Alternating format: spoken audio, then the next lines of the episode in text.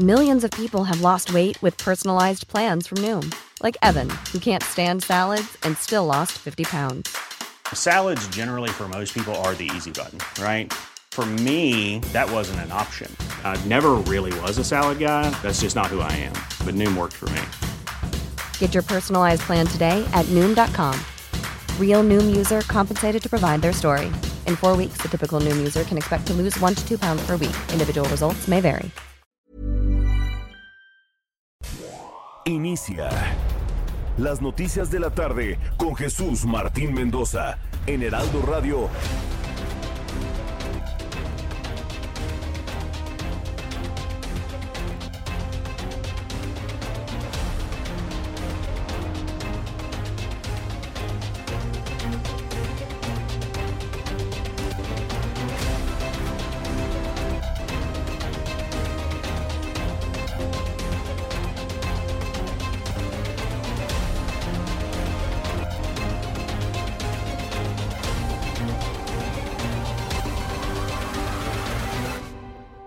De tarde en punto, hora del centro de la República Mexicana. Bienvenidos, muy buenas tardes. Iniciamos el Heraldo Radio correspondiente a este primer día del mes de julio del año 2021. Oficialmente estamos iniciando la segunda mitad de este año 2021.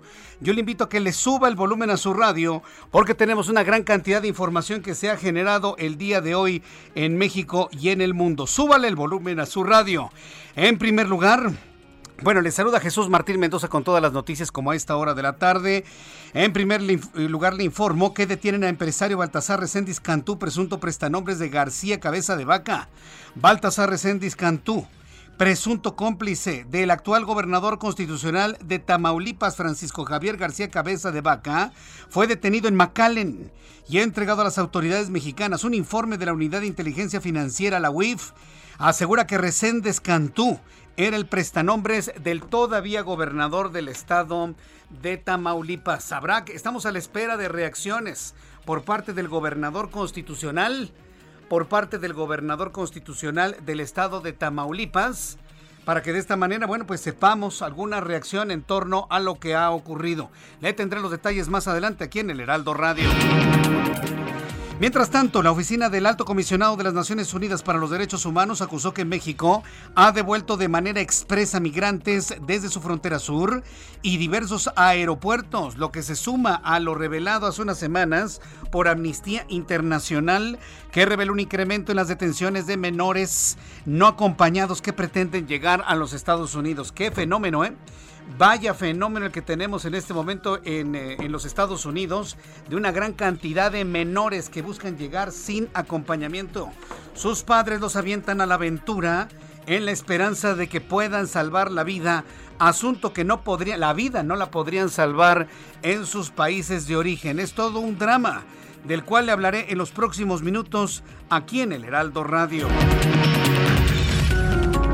También en este resumen de noticias le voy a informar que eh, el presidente de este país, Andrés Manuel López Obrador, aseguró que si hoy se realizara la consulta popular de revocación de mandato, el 72.4% de los mexicanos votaría porque continuara con su gobierno, pues afirma que está bien calificado, pero aspiramos a convencer a más gente. Mire, esto de la revocación del mandato, y se lo digo desde hoy, hoy 1 de julio, que no nos engañe este señor que está en Palacio Nacional.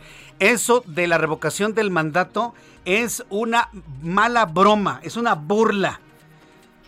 Yo recuerdo sus revocaciones de mandato cuando era jefe de gobierno. Votaban 5 mil personas acarreadas y el 99% decían que siguiera adelante. Eso de la revocación del mandato, de verdad se lo digo, ¿eh? Ni lo tome en cuenta, porque la verdad es, es, nada más perder nuestro tiempo. Mire, esto fue lo que dijo hoy el presidente de este país sobre la revocación del mandato.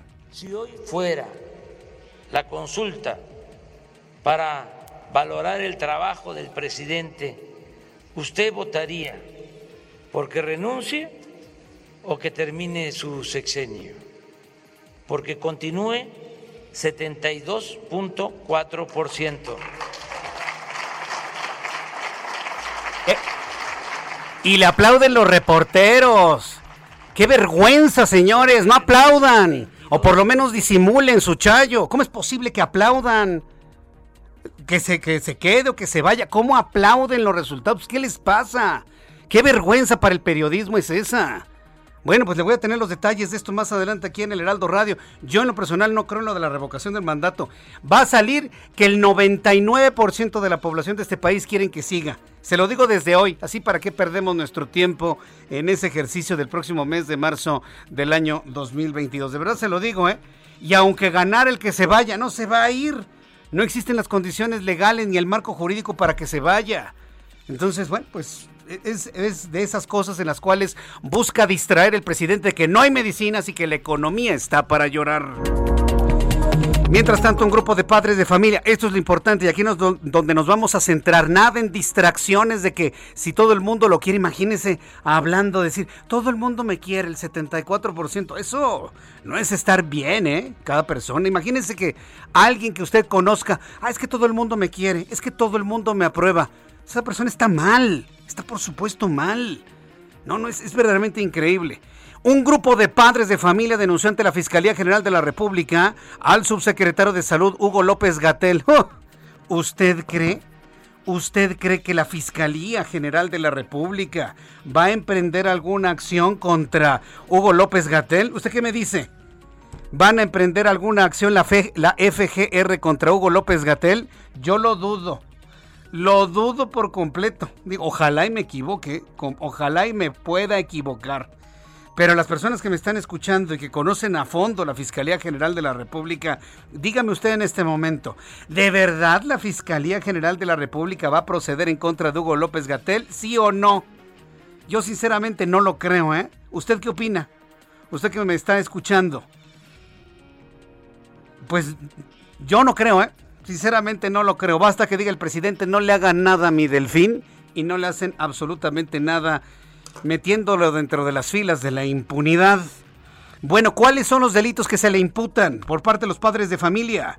Delitos de genocidio, sí, por el medio millón de muertos de la pandemia, discriminación por no atender a los niños con cáncer, comisión por omisión del servicio público porque no hace absolutamente nada por eh, traer medicamentos a México.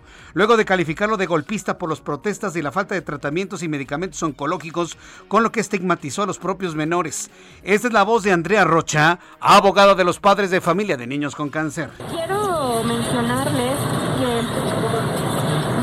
que a los papás los llamó que solamente somos 20 personas, que solamente son 20 papás los que siempre se manifiestan. Quiero decirles que platicando con todos los papás que están en el amparo, de verdad en serio que es un, es un tema que se les parte el corazón porque empezaron a llorar las mamás y mencionaron, las mamás mencionaron que no es posible que ellas tienen que vivir un vía crucis para que lleguen a la clínica y les digan que sus quimioterapias no las tienen para sus menores. Eso es sumamente lamentable.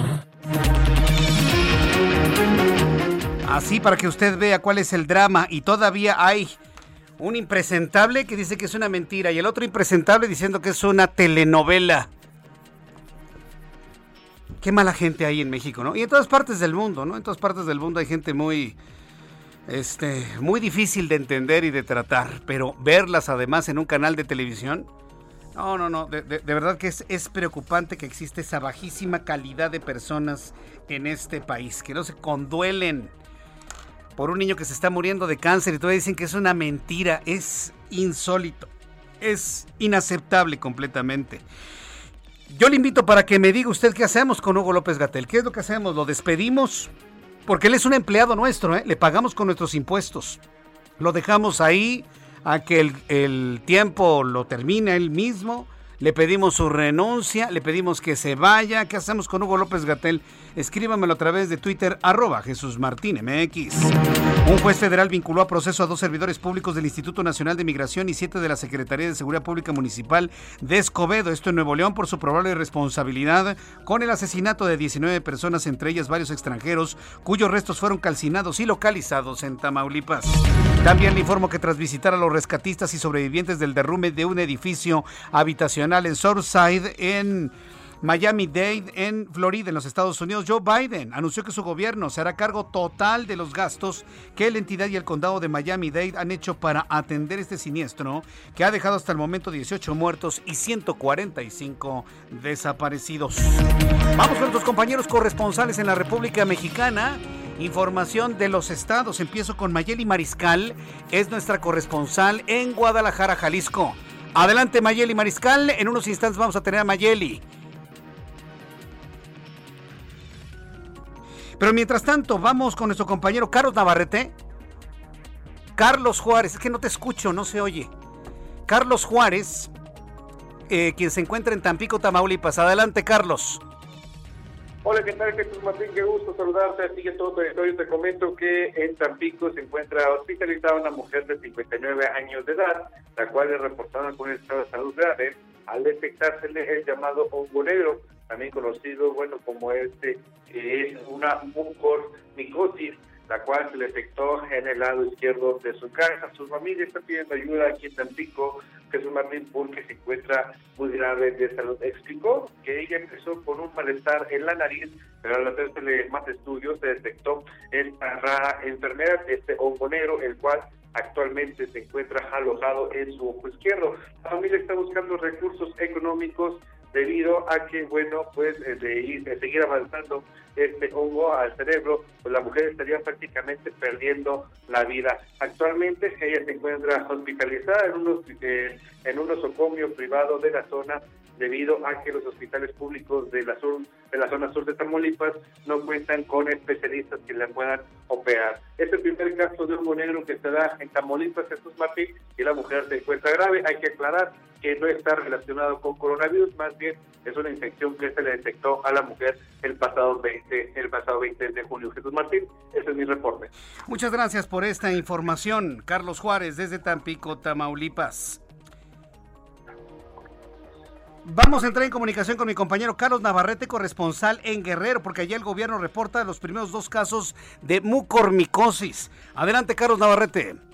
Buenas tardes, buenas tardes al auditorio. Efectivamente, comentarles que el secretario de Salud en Guerrero, Carlos de la Peña Pintos, dio a conocer que hay en la entidad dos casos confirmados de mucormicosis, enfermedad conocida como hongo negro relacionada a personas que han padecido COVID-19.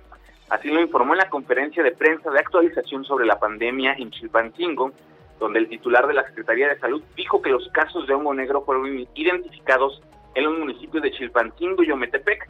Eh, las personas infectadas son de la tercera edad, una mujer que padeció COVID-19 y una más que no padeció el virus, sin embargo sí es diabética y eso complica su situación. En su, en su, intervención, el funcionario expuso que el hongo negro puede estar presente en alimentos y en la basura ya es adquirido con la respiración, por, pero no se contagia de una persona a otra. Precisó que esta enfermedad sí puede llegar a causar daño en aquellas personas que están inmunocomprometidas, es decir, que sus defensas inmunológicamente están disminuidas. Tal es el caso de personas con SIDA, pacientes diabéticos y recientemente descubierto en personas que hayan padecido COVID-19. Sin embargo, dijo que aunque el hongo negro no es provocado por el coronavirus, sí afecta seriamente a las personas que hayan padecido del virus y es por esta razón que la Secretaría de Salud ya está atendiendo a estas dos personas que, insisto, fueron identificadas en Chilpancingo y Ometepec. Mi reporte. Buenas tardes. Gracias, Carlos Navarrete, por esta información. Que tengas muy buenas tardes. Buenas tardes. Hasta, luego. Ya son las 6 de la tarde con 13 minutos hora del centro de la República Mexicana. Vamos a revisar la información con nuestros compañeros reporteros urbanos. Vamos a empezar con mi compañero Gerardo Galicia, que se encuentra en algún punto de la Ciudad de México. Adelante, Gerardo.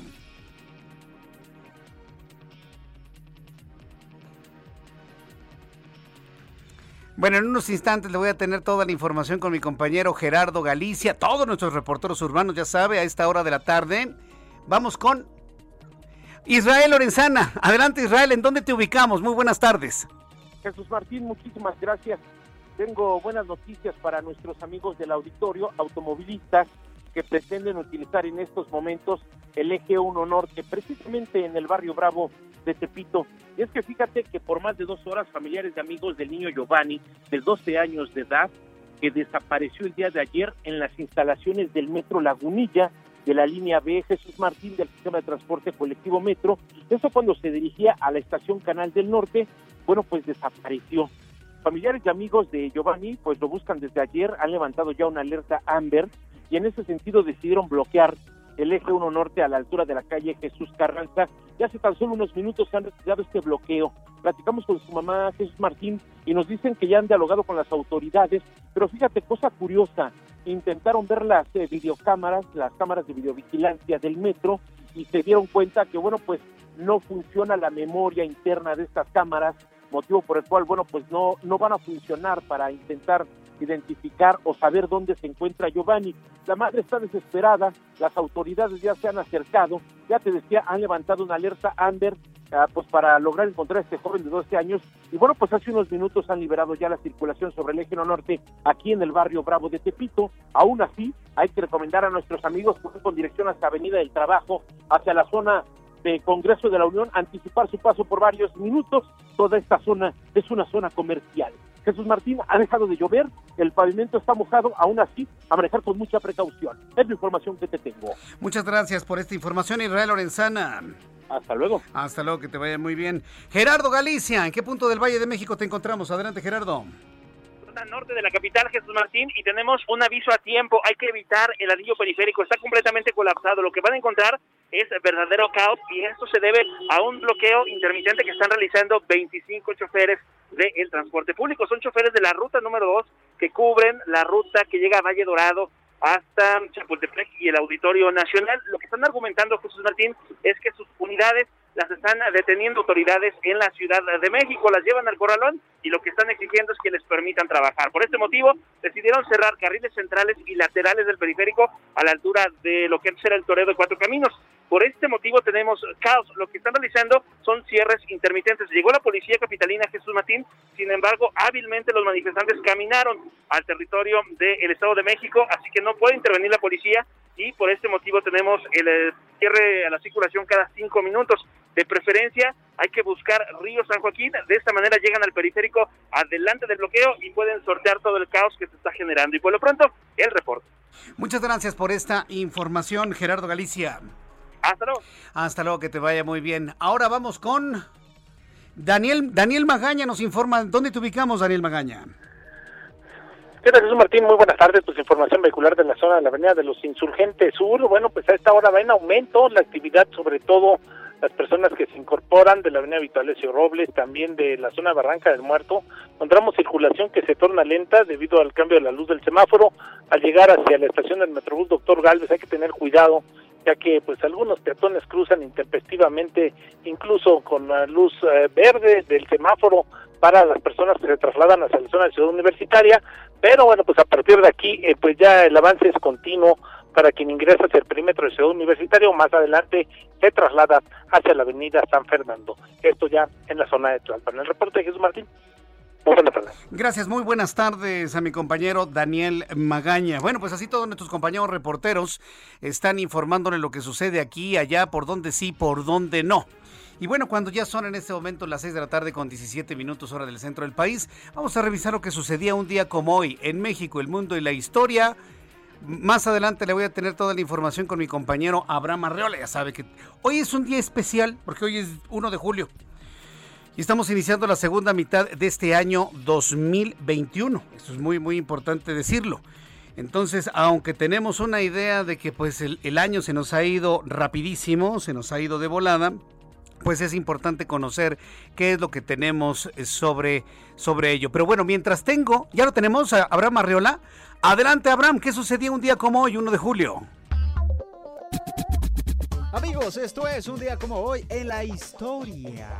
Primero de julio. Qué rápido pasa el tiempo. En un parpadeo era enero del 2021 y ahora solo faltan seis meses y estamos más cerca de terminar el año. 1751. En París se publica el primer tomo de la enciclopedia o diccionario razonado de las ciencias, las artes y los oficios. 1853. En Chile se vende el primer sello postal.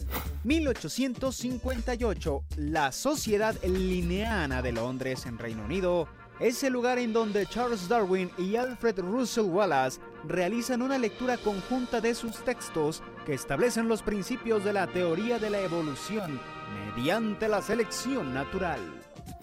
1916. En Estados Unidos entra en vigor la denominada Ley Seca que prohíbe la venta de bebidas alcohólicas. Y en 1924, en Japón, Kawasaki se convierte oficialmente en ciudad. ¿Y por qué nos importa Kawasaki? Porque ya pagaron, es quincena y tú este fin de semana seguramente vas a irte por unas Kawasaki a Japón. Es un poco como el compadre que gana dos mil pesos a la semana y en lugar de pagar la luz, el agua, el gas, se los bota en caguamas. También en el año 2020, o sea, hace un añito, entró en vigor el TMEC. Amigos, esto fue un día como hoy. Sean responsables, muchísimas gracias. Hasta la próxima. Adiós. ¿Qué te anda sirviendo, Abraham Arreola? Qué bárbaro. Y apenas es 1 de julio, ¿eh? Felicidades a, Abraham Arreola, quien siempre nos da de una manera muy original el recuerdo de lo que sucedía un día como hoy en México y en el mundo. Vamos a revisar las condiciones meteorológicas para las próximas horas. El Servicio Meteorológico Nacional, que depende de la Comisión Nacional del Agua, está informando ya de la presencia en territorio nacional de una nueva onda tropical, que es la número 7. Acuérdense que estas ondas tropicales no son otra cosa más que enormes masas nubosas que vienen desde el Atlántico, llegan por la península de Yucatán, eh, llegan a tocar algo de la parte sur del Golfo de México, ingresan por Veracruz, llegan al centro del país, normalmente salen hacia el Pacífico y es donde toman fuerza para convertirse en huracanes. Bueno, el Servicio Meteorológico Nacional informa sobre la presencia de la onda tropical número 6 que se desplazará al sur de las costas de Michoacán y Colima, que interacciona con un canal de bajas presiones y, y causa inestabilidad atmosférica superior. También informa que un canal de baja presión extendido sobre el sur del Golfo de México, la onda tropical número 7 al este de la península de Yucatán y abundante entrada de humedad del Océano Pacífico ocasiona lluvias puntuales intensas en Oaxaca, Chiapas y Veracruz, muy fuertes en Tabasco y en Campeche, así como chubascos con lluvias fuertes en Tamaulipas, Yucatán y Quintana Roo.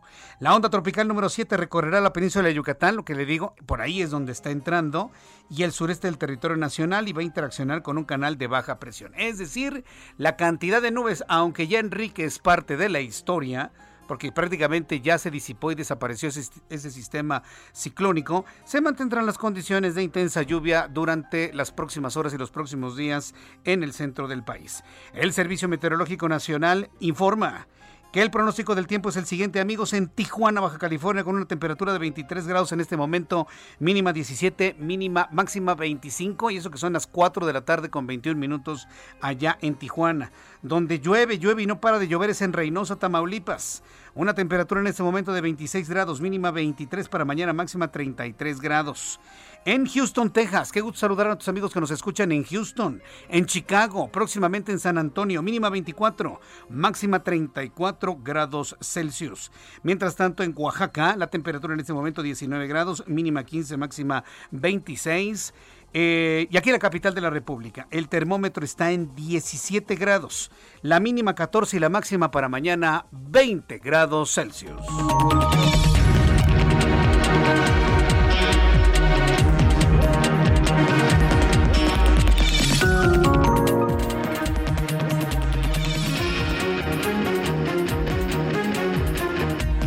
Son las 6 de la tarde con 23 minutos hora del centro de la República Mexicana. Bien, vamos a revisar algo de la, información importante el día de hoy. A mí ya en lo personal, y se lo digo con toda franqueza, a mí ya me da una preocupación tremenda, una enorme preocupación, ver a, a alguien en donde tenemos confiada la administración de este país que está más preocupado en decir, mírenme, mírenme cómo me aprueban, alábenme, alábenme. ¿Cómo es posible? Yo no sé si exista alguna condición en la cual se pueda determinar que estas condiciones emocionales, porque no es otra cosa más que un problema emocional que tiene Andrés Manuel López Obrador, le den la capacidad o no de gobernar este país. Y lo digo con toda responsabilidad. Un hombre que está más preocupado en saber si la gente lo acepta. Dice, si hoy fuera la revocación de mandato, el 74% de las personas pedirían que me quedara. ¿Qué necesidad de aceptación tiene este señor? Está mal, necesita ayuda. Y, lo digo con responsabilidad y no como una ofensa. Realmente necesita un tipo de apoyo. Una persona no puede estar pensando en que si lo aceptan o no, en que si lo aprueban o no. Él como él es un administrador, no es un rey, no es un emperador, no es un zar. Es un presidente, es un mandatario, es un servidor público.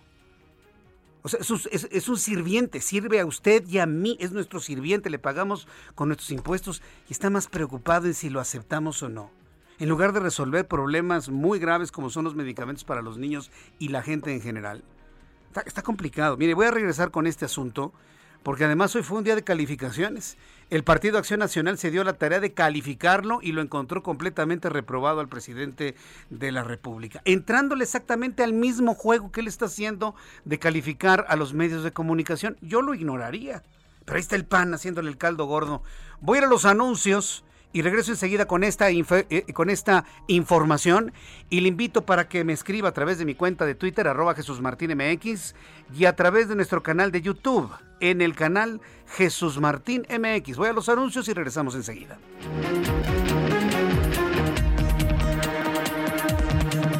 Escuchas a Jesús Martín Mendoza con las noticias de la tarde por Heraldo Radio, una estación de Heraldo Media Group.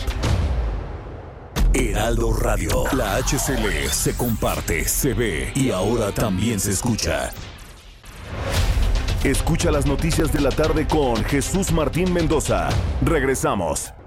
Amigos del Heraldo Radio, qué gusto saludarlos. Les platico que esta temporada de vacaciones, JLN Labs y Aeroméxico cuidan a todos los viajeros con una alianza especial y ofrecen un precio preferencial a los pasajeros de Aeroméxico y Delta Airlines en pruebas COVID-19.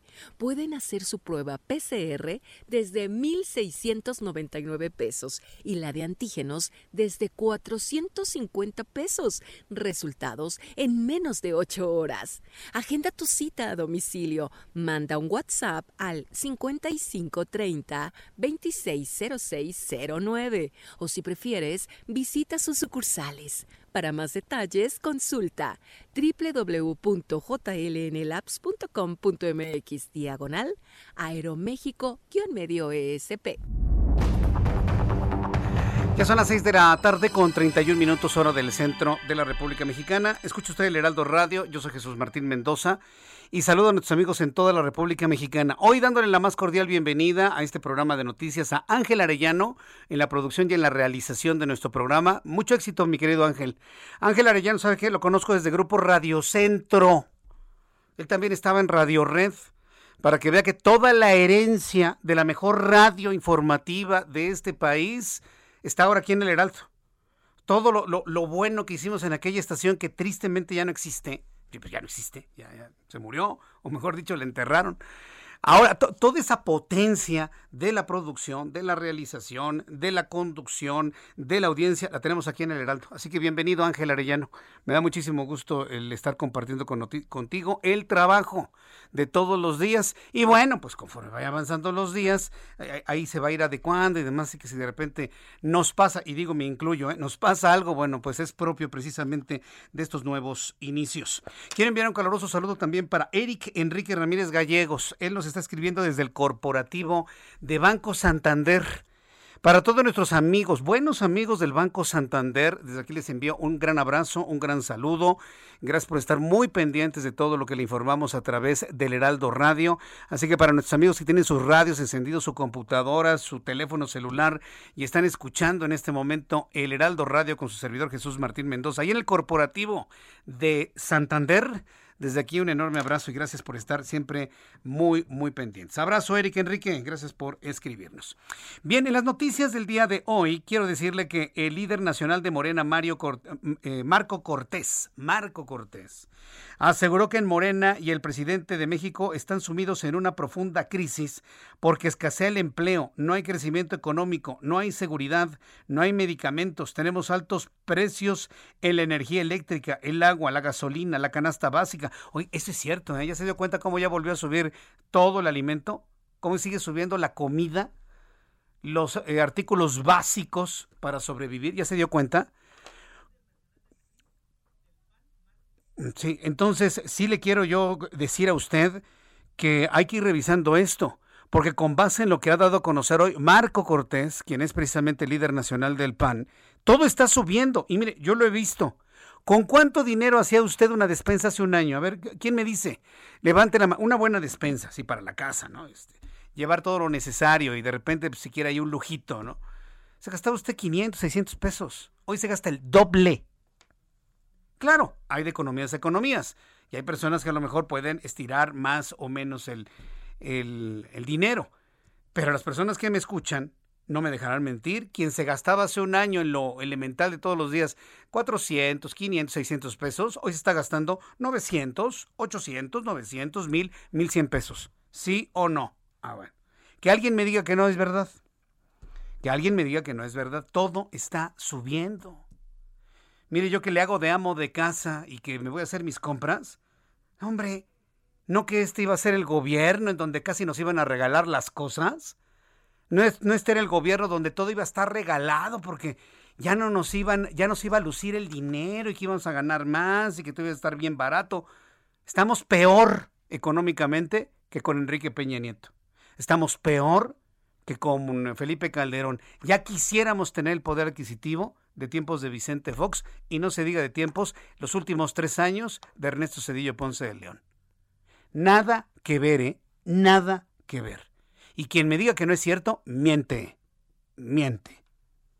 Basta ser una persona común y corriente, hacer sus compras, ir aquí, ir allá, ir al mercado, ir a una tienda de autoservicio para darse cuenta que el poder adquisitivo de nuestros salarios ha ido al suelo. Así lo aumenten el 20% cada año. Eso no sirve absolutamente de nada ante el incremento en el costo de la vida.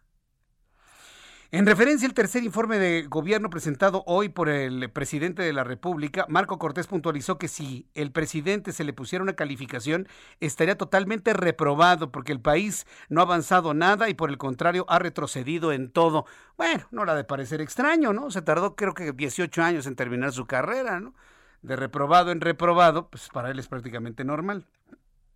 Además aseveró que por tercer año consecutivo el presidente de la República se dedicó a difundir mentiras y datos falsos, así como lo ha hecho diariamente en sus conferencias matutinas, pues dijo Marco Cortés, es un presidente que gobierna solo, que decide únicamente él, que no considera ni toma en cuenta a su gabinete, ni a los mandateros estatales de todos los partidos políticos, no escucha a la oposición que fue elegida por millones de mexicanos, no le interesan las causas más urgentes del país, como la salud de los ciudadanos y de los niños enfermos con cáncer. Esta es la evaluación totalmente reprobatoria que hizo el Partido Acción Nacional del presidente López Obrador. Mientras tanto, el presidente de México aseguró que los grupos conservadores, y dale, y dale otra vez la burra al maíz, y dale con sus grupos conservadores. ¿Qué frustración tiene este hombre de veras? ¿No se acuerda que él es el presidente inclusive de quienes somos conservadores? Me incluyo. Por supuesto que soy un conservador. A mí me gusta conservar la paz, conservar el trabajo, conservar la economía, conservar las buenas costumbres, conservar la educación, conservar muchas cosas. Por eso soy conservador. Muchos somos conservadores. Somos millones, presidente. Millones de quienes queremos conservar lo que hemos construido con tanto esfuerzo. Si le vamos a poner un término al conservadurismo, yo sí. Y estoy seguro que muchas personas queremos conservar muchas cosas que se están perdiendo en este país. Bueno, pues dale, el presidente López Obrador volvió a arremeter contra los, entre comillas, conservadores, así como algunos empresarios, periodistas, dueños de medios de comunicación que han querido frenar su proyecto de transformación. Perdón, presidente, pero su proyecto no es de transformación, es de destrucción. ¿Dónde están las guarderías? ¿Dónde están estancias infantiles? ¿Dónde están los refugios para mujeres golpeadas? ¿Dónde están los fondos? ¿Dónde están los fideicomisos? ¿Dónde están los medicamentos? ¿Dónde está la seguridad? ¿Cuál transformación? Es un desmantelamiento, perdón, que, que, alguien me diga lo contrario. Es un proceso de desmantelamiento de la institución, de institucionalidad en México. Bueno, dice que todos nosotros queremos frenarle su proyecto de transformación, pero no lo lograron y señaló que su partido obtuvo la mayoría de la Cámara de Diputados tras las pasadas elecciones. Sí, pero sigue usted mintiendo. Tiene la mayoría, pero no la calificada. No podrá hacer modificaciones constitucionales, presidente. Le pusimos un dique para que deje de estar desmantelando las instituciones del país. Y eso no, no, no se lo dice, ¿no? Dice, hay seguridad que se aprobará el presupuesto. Pues sí, el presupuesto, sí pero no podrá desaparecer al Banco de México, no podrá desaparecer al INE, no podrá, no podrá desaparecer al IFAI, no podrá desaparecer al IFT. Ese es el punto y es donde radica el triunfo del proceso electoral del 6 de junio, que se le puso un dique para que por lo menos se le complique más alcanzar mayorías calificadas, por lo menos. En la línea telefónica, Emilio Álvarez y Casa, senador independiente, senador sin partido político, a quien yo le agradezco mucho estos minutos de comunicación con el auditorio del Heraldo Radio. Estimado Emilio Álvarez y Casa, bienvenido, muy buenas tardes. Jesús Martín, un gran privilegio, buena tarde y por tu conducto al auditorio del, Heraldo Radio. ¿Qué tal? Igualmente es un honor tenerlo aquí, senador Emilio Álvarez y Casa Longoria. ¿Qué le parece el décimo informe, décimo informe del presidente de la República y lo que dijo sobre su consulta popular? Está muy necesitado de que lo aprueben. ¿Cuál es la primera impresión que tiene usted, senador? Yo, yo me aproximo al informe del presidente con, desde tres puntos de vista. El primero es como un rebote general el segundo sobre la agenda y la tercera sobre las ausencias. Voy el primero. Me parece que el presidente tiene un, severo problema de ubicación. Eh, ¿Quién informa? ¿El presidente de la República? ¿El líder de Morena? ¿El jefe político de un partido? Eh, el presidente López Obrador tiene un, problema de ubicación, que por cierto antes él se quejaba de Calderón y de Peña y de Fox que actuaban como jefes de pandilla. ¿Por qué nos viene a dar él informe de qué pasó con su partido y cuántos distritos gana o pierde? ¿Por qué nos habla él de su coalición electoral? E, es muy grave que el presidente se instituye jefe de partido para dar cuenta de su resultado electoral. me parece que esa confusión de origen, por eso digo es un problema de ubicación, permea todo su informe. Yo no sé si él está dando un informe como presidente o le está hablando a su militancia. Entonces, que haga una reunión de Morena, pero que no utilice las instalaciones del Estado como presidente del, país, el Palacio Nacional. El segundo es que claramente es, vamos a decirlo así, el presidente en su mundo. nos habla de cómo él ve las cosas, pero de una manera que francamente uno se preocupa de las cosas que nos viene a, presentar. Ya voy a decir por qué. Y el tercero es el presidente peleonero. El presidente peleonero se pelea con la oposición, se pelea con la prensa, se pelea con la clase media, a saber ahora por qué tiene conflicto con la clase media. Bueno, sí sabemos por qué. Pues porque no aprobó lo que él quería y le pusimos un hasta aquí. Ese es el primer punto. El, vamos a llamarlo, Jesús Martín, problema de ubicación. Segundo, el tema de la agenda. Mira, me sorprende enormemente que el presidente no se haga cargo de lo dramático de la pandemia. Eh, él, por supuesto, no tiene la culpa de la pandemia, pero es el principalísimo responsable de su respuesta. Y dicen que por sus resultados, por sus frutos los conoceréis. Eh, México es uno de los países con más muertos de COVID en el mundo dando por buenas las cifras que dan, que sabemos que no son ciertas. Es el primer país con más muertes en el personal de la salud del mundo. Y eso, eh, eh, por supuesto que tiene un descalabro brutal. La economía mexicana, en materia de cómo respondió este gobierno, es la de peores resultados en América Latina y una de los más grandes descalabros del nivel mundial. Y por supuesto, por supuesto, que el tema de la pobreza el presidente ni lo anota. En, en consecuencia de la pandemia y consecuencia en cómo respondió su gobierno, México tiene ahora casi 10 millones más de personas pobres. El, el tema de la pandemia, por supuesto, es una crisis global, pero la pésima respuesta en materia de salud, en materia de economía, en materia de atención a la pobreza y en materia de educación nos van a tener a nosotras y a nosotros peores consecuencias que otro país. El tema de violencia e inseguridad, honestamente sí es de alarma el diagnóstico del presidente y dónde vive. Mira, Jesús Martín y, la gente que nos escucha de, de Aldo Radio. Solo en junio hubo 10 masacres en México, 10 masacres que costaron la vida de casi 100 personas. Lugares como Zacatecas, Veracruz, Guanajuato, Tamaulipas, Tabasco, la tierra del presidente, por, por, cierto, Guerrero y Chiapas fueron lugares de 10 masacres solo en junio. Y el presidente, como si eso no pasara, Jesús Martín, es de alarma, ¿eh?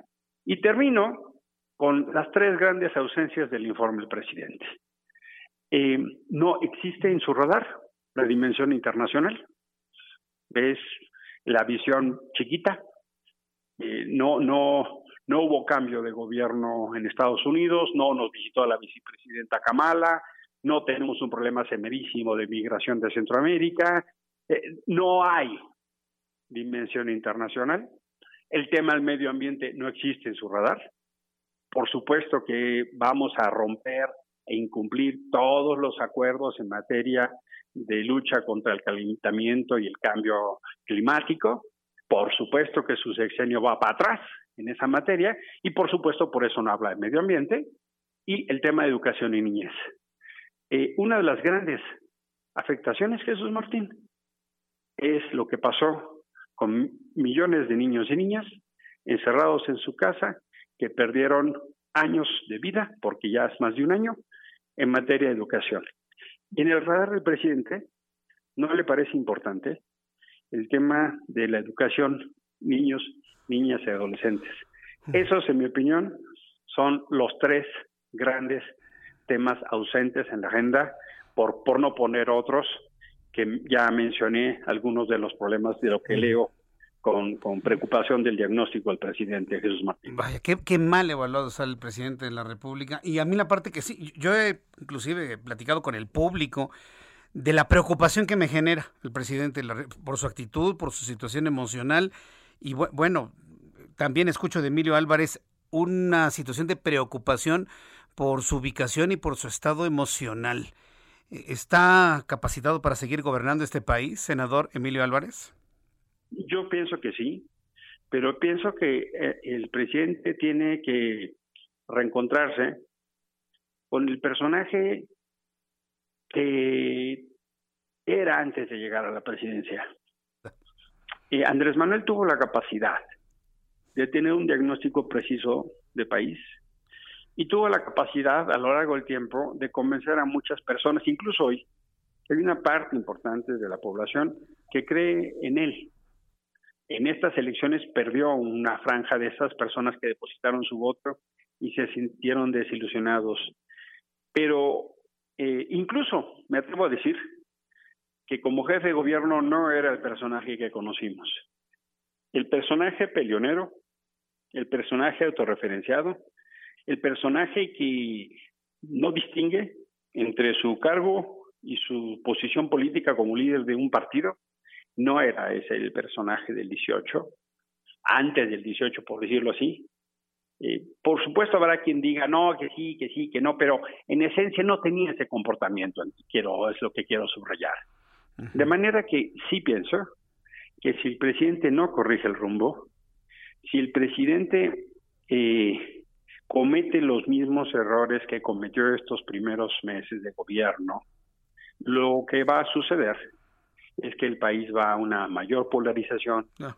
a un mayor conflicto y una capacidad disminuida de respuesta a cosas tan graves como la pandemia, que si hubieran tomado otras decisiones, por ejemplo en materia de salud, no tendríamos tantas consecuencias. Por ejemplo, vacunar al personal del servicio de la salud, del sector salud, aunque fuere privado, y no estar vacunando a maestros que ni siquiera dan clases, con respeto para los maestros, pues, pero aquí es un tema de emergencia de vida, ¿no? Mm. Eh, en pues, fin. En fin, eh, tenemos mucho que reflexionar sobre lo, que hace y dice el presidente de la República. Vamos a ver cuáles van a seguir siendo las, las reacciones, pero las reacciones son pues de reprobarlo prácticamente en lo que informó el día de hoy. Senador Emilio Álvarez y Casa, muchas gracias por este tiempo para el auditorio del Heraldo Radio. Gracias, senador. Es, mi privilegio. Buenas tardes. Gracias, muy buenas tardes. Emilio Álvarez y Casa Longoria, senador sin partido en nuestro país. En la línea telefónica, súbale el volumen a su radio. Eh, en unos instantes voy a tener a Javier Lozano Alarcón. Él es abogado, político, exsecretario del Trabajo, ex senador de la República. Javier Lozano estará aquí con nosotros. Estamos tomando temperatura de las evaluaciones, de las reacciones al décimo informe de gobierno. ¿Puede usted creer eso? Décimo informe. Y, luego cuando habla de, la revocación del mandato y que la gente sí lo quiere, tiene una necesidad enorme de, querer ser aceptado. Eso a mí me habla de, todas las, fíjense en qué término lo voy a decir, ¿eh? me habla de todas las tristezas, de todos los dolores que tiene en su alma, seguramente por una gran cantidad de rechazos a lo largo de su vida. Tanto ha sido rechazado este hombre que hoy es presidente de la República, que hoy lo único que piensa es que lo acepten, que lo aprueben. Está más preocupado por si lo aprueban que por conseguirle medicinas a los niños. Javier Lozano en la línea telefónica. Mucho gusto en saludarte, mi querido Javier. Bienvenido. Muy buenas tardes. El gusto es todo mío, querido y admirado Jesús. La verdad es que qué buena oportunidad para platicar. Sí, en, estos minutos, danos una primera impresión de qué te pareció el décimo, décimo informe de gobierno del presidente que nos toca en este tiempo, Javier Lozano. Bueno, la primera impresión es que tenemos más informes que resultados, mano. Sí, sí, sin duda. Es que, eh, no sé qué, qué, afán tiene este de protagonismo de, excesivo, de estar todo el tiempo pues, no son las mañaneras, es estar en estos informes horribles en fondo y forma, no dice absolutamente, bueno, sí dice muchas mentiras, la verdad, pero es, es, es, es una egolatría ya enfermiza esta, o sea, yo veo que, que, que además no pierde oportunidad para, para hacerse ver como un jefe de secta o de partido y no como un presidente o jefe de Estado, ¿no? Y hablando de elecciones y otra vez contra los adversarios y otra vez diciendo que no sé qué más. O sea, y, y, hablando de un mundo además que yo no sé, este, ¿qué está viendo? ¿Qué película ve él? Porque dice que habla de, habla de recuperación económica y del empleo y que hay gobernabilidad y la O sea, de veras que ya no hay masacres. O sea, ¿qué le pasa?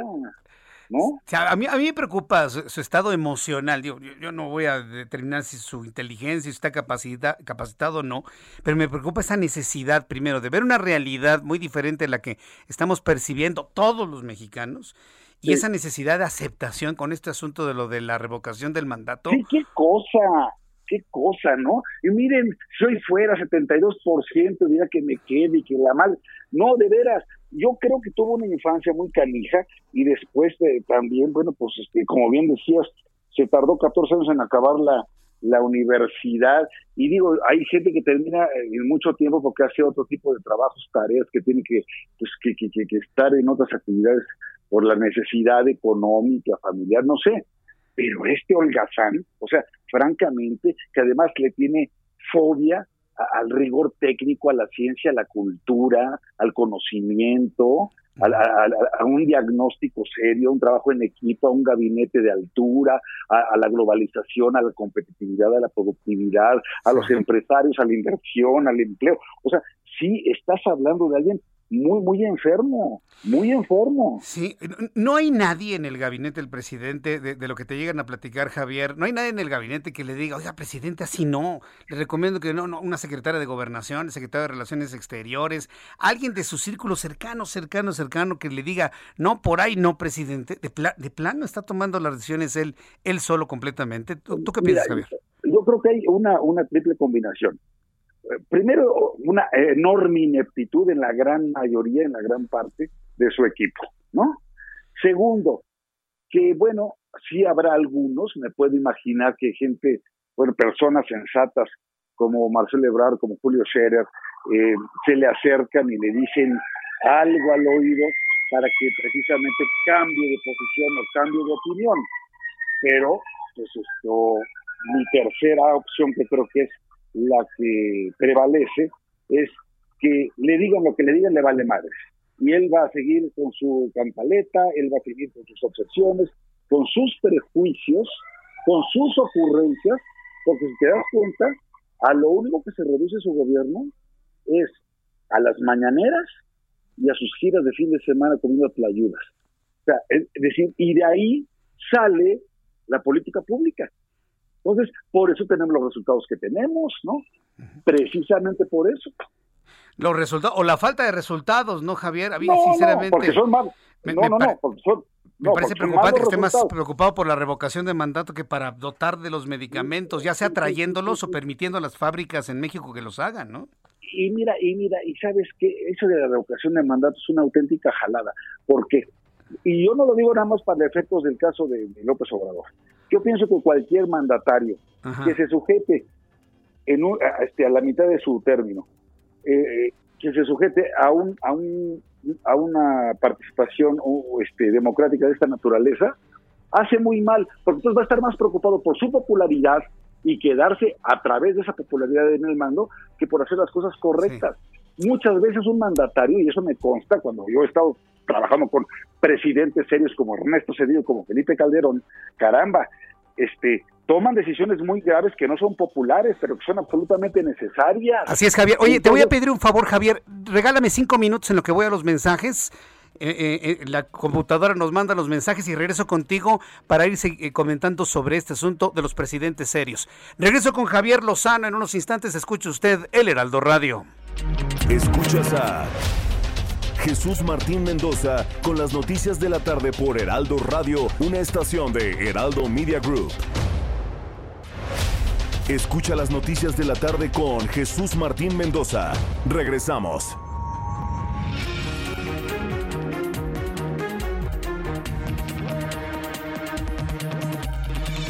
Ya son las 7 en punto, hora del centro de la República Mexicana. Estamos conversando aquí en el Heraldo Radio con Javier Lozano Larcón, exsecretario del Trabajo, ex senador de la República, buen amigo de nuestro programa de noticias, analista político. Y bueno, pues estamos analizando el décimo informe del presidente de México, Andrés Manuel López Obrador. Mi querido Javier, gracias por seguir aquí en la línea. ¿Ahí estás todavía? Aquí estoy, aquí estoy encantado de la vida. ¿Y por qué te ríes, eh?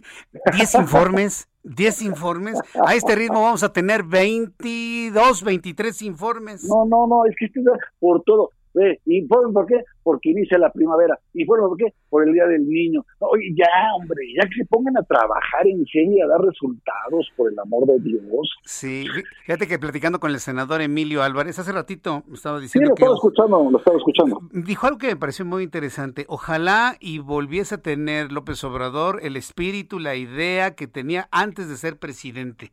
¿Tú coincidirías en que en estos casi tres años de gobierno algo se ha descompuesto en Andrés Manuel López Obrador que no le permite ver con claridad las realidades en las que estamos? Pues es que lo que pasa es que no es lo mismo ser borracho que cantinero.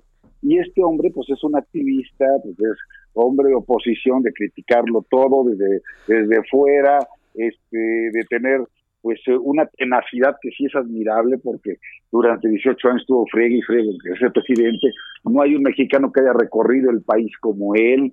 O sea, pues sí, sí, sí hizo su, su esfuerzo por llegar. Pero el problema es que no es lo mismo ser candidato o, activista que estar al frente de la Administración Pública Federal. Así se llama, Administración Pública Federal. Tienes a la empresa más grande del país, que es el gobierno de la República, en cuanto a recursos humanos, financieros, materiales, tecnológicos, y en cuanto a pues las facultades constitucionales y legales que se te otorgan para tomar decisiones. Entonces no puede llegar cualquier improvisado o un tipo bien intencionado, que este ni siquiera creo que lo sea. O sea, eso de que primero los pobres, ven más las ocho columnas hoy del Universal, es, es la proyección de pobreza que tenemos para este país en esta administración es terrible. Entonces, pero a él, por ejemplo, tener más pobres y más ignorantes, le viene bien, porque entonces hay más bocas que alimentar y más votos que comprar pero no le importa el desarrollo integral del país. No le importa y por eso está jodido con los de la clase media. Nada más eso le faltaba porque ya, ya había, se había batido con los conservadores, difíciles, los ricachones, no sé qué. Ahora ya es la clase media.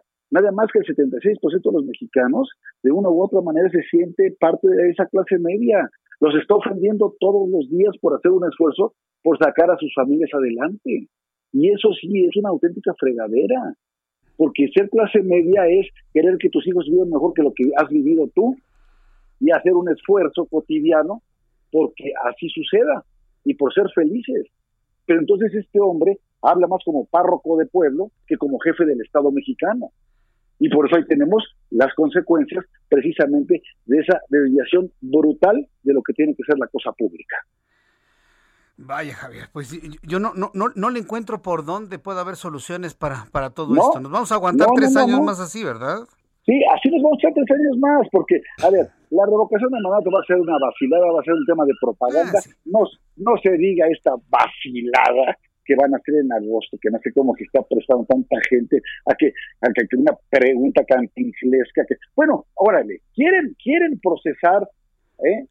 a, a conductas políticas del pasado, órale, pero son el pasado reciente, de los homicidios dolosos que están aumentando en México, de los feminicidios, de la negligencia criminal del imbécil de Hugo López Gatel en el manejo de la pandemia, de la negligencia de dejar morir cuatro niños al día por falta de quimios para la atención del cáncer que padecen.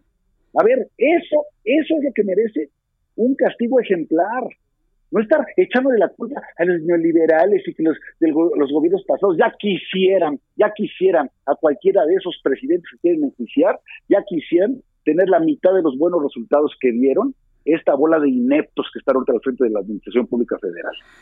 Pues aguantar vara, ¿no? Como dicen por ahí, tres años, porque pues, no, sí, no le veo. E, este asunto de la consulta de los eh, de la investigación a los actores políticos del pasado, entiéndase, presidente, este, también es otra vacilada, ¿no, Javier? Digo, yo, yo no le veo por dónde, como para qué. Y, será un pecado salir a hacer el, el, caldo gordo, ¿eh? Entonces, ¿sabes qué? Esto es parte de la demagogia, es parte del populismo, a falta de resultados distractores caramba, pero ya nos dimos cuenta de una cosa, aquí en la capital del país, aquí en la capital del país, ya se dieron cuenta, y en Puebla también, en la zona metropolitana, y en el Estado de México, y en otras eh, áreas metropolitanas, ya se dieron cuenta que López Obrador y Morena no son invencibles. Y eso nos debe llenar de alegría, porque claro que en el 24 los podemos echar a la calle. Amén, Javier Lozano. Amén. Yo te quiero enviar un Caluroso abrazo, ¿eh? Y este, a ver si coincidimos otra vez, ¿no? Allá con Carlos, ¿cómo ves? me encantará, me encantará porque la verdad es que es un espacio muy libre, es un espacio donde se pueden decir las cosas como son, y tú eres un hombre muy valiente, y lo quiero decir al aire y públicamente, eres un hombre muy valiente y muy congruente. Cuando yo fui secretario y me tenías que criticar, me criticabas de frente, porque los gobiernos están para ser observados y criticados, no para andar haciendo sus payasadas estas en las mañaneras. ¿Quiénes quieren las fake news? El hombre más mentiroso del país, ahora resulta que es el que se pone a calificar quién dice mentiras en los medios de comunicación. ¿Sabes qué es lo peor? Ya se están echando ahí competencias a ver qué reportero, qué periodista sale en las fake news de, López Obrador los miércoles. Somos el colmo, ¿eh? Es el colmo, este es el colmo, pero sí te felicito porque eres un hombre valiente y congruente. Muchas gracias, mi querido Javier. Te envío un fuerte abrazo y, espero que coincidamos próximamente por allá. Te mando un fuerte abrazo como siempre. Seguramente así será. Un abrazo, Jesús. Gracias. gracias al auditorio. es Javier Lozano Alarcón con este análisis de lo que ha sido el décimo, sí, décimo, décimo décimo, décimo informe de gobierno del presidente de la República, Andrés Manuel López Obrador. Ya son las 7.7, 7.7, hora de presentarle un resumen con las noticias más importantes.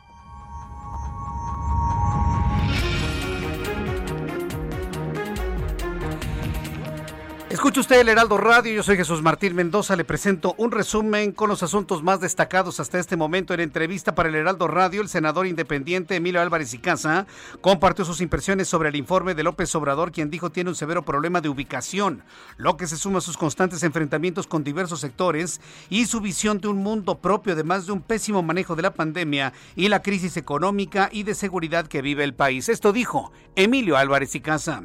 Yo no sé si le está dando un informe como presidente o le está hablando a su militancia. Entonces, que haga una reunión de Morena, pero que no utilice las instalaciones del Estado como presidente del, país, el Palacio Nacional. Claramente es, vamos a decirlo así, el presidente en su mundo. nos habla de cómo él ve las cosas, pero de una manera que francamente uno se preocupa, el presidente peleonero. El presidente peleonero se pelea con la oposición, se pelea con la prensa, se pelea con la clase media, a saber ahora por qué tiene conflicto con la clase media. Bueno, sí sabemos por qué, pues porque no aprobó lo que él quería. Porque no se aprobó lo que él quería. Vaya análisis que hizo el propio Emilio Álvarez y Casa. Mientras tanto, Javier Lozano, con quien platicábamos hace unos instantes, abogado y analista político, habló en los micrófonos del Heraldo Radio sobre las reacciones al informe del presidente de México al señalar que ha dado más informes que resultados. Además de aprovechar que este tipo de intervenciones para mentir y mostrarse como líder de una secta y no como un jefe de Estado, dijo Javier Lozano. No sé qué, qué, qué afán tiene este de protagonismo de, de, excesivo de estar todo el tiempo, pues no son las mañaneras, es estar en estos informes horribles en fondo y forma, no dice absolutamente, bueno, sí dice muchas mentiras, la verdad, pero es, es, es, es una egolatría ya enfermiza esta, o sea, yo veo que, que, que además no pierde oportunidad para, para hacerse ver como un jefe de secta o de partido y no como un presidente o jefe de Estado, ¿no? El relator de libertad de expresión de la Comisión Interamericana de los Derechos Humanos, Pedro Vaca, instó al gobierno mexicano a reconsiderar el bloque quién es quién, eh, así lo dijeron, quién es quién en la información o en las fake news. Bueno, pues más adelante le voy a tener todos los detalles de lo que se ha informado sobre esto.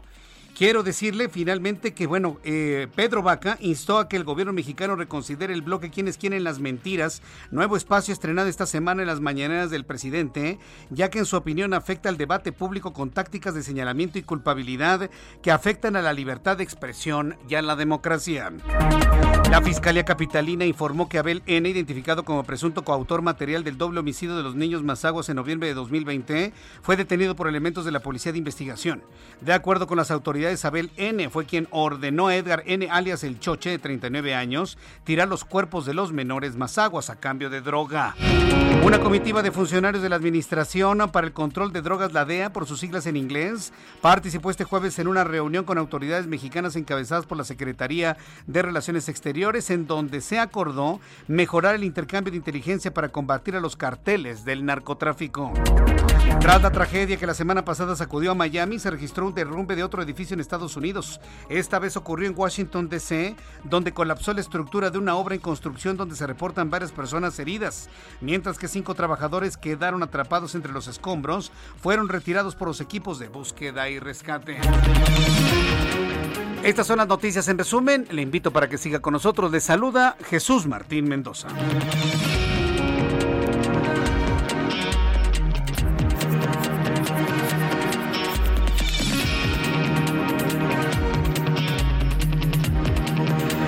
Son las 7 con 11, las 19 horas con 11 minutos hora del centro de la República Mexicana. Vamos a revisar, vamos a revisar las eh, condiciones vehiculares en la capital del país con nuestros compañeros reporteros urbanos. Empezamos con Israel, con Gerardo Galicia. ¿En dónde te ubicamos, Gerardo Galicia, a esta hora de la tarde?